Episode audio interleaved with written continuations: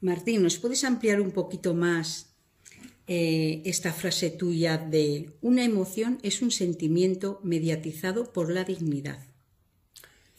Sí. Bueno, primero decir que las emociones están generadas por los órganos y las vísceras. Digamos, eh, físicamente, eh, digamos, son los órganos y vísceras los que generan las emociones, igual que diríamos las imágenes la ven los ojos, por decir de alguna forma.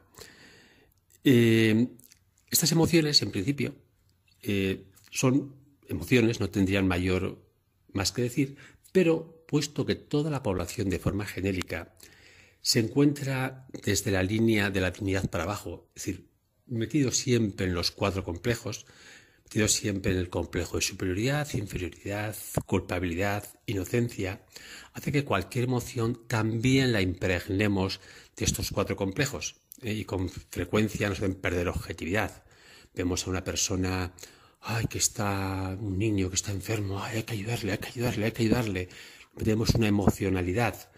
Eh, eh, y, hacemos un comportamiento a veces exagerado, es decir, ayudamos excesivamente.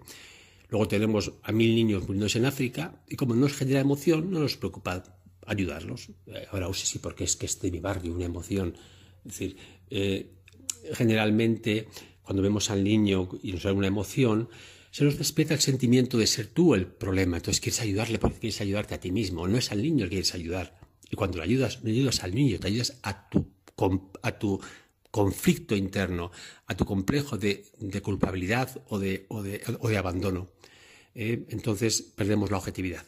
Eh, una emoción, un niño una emoción, está bien, y nuestros actos tienen que ser objetivos, no desproporcionados debido a nuestros cuatro complejos.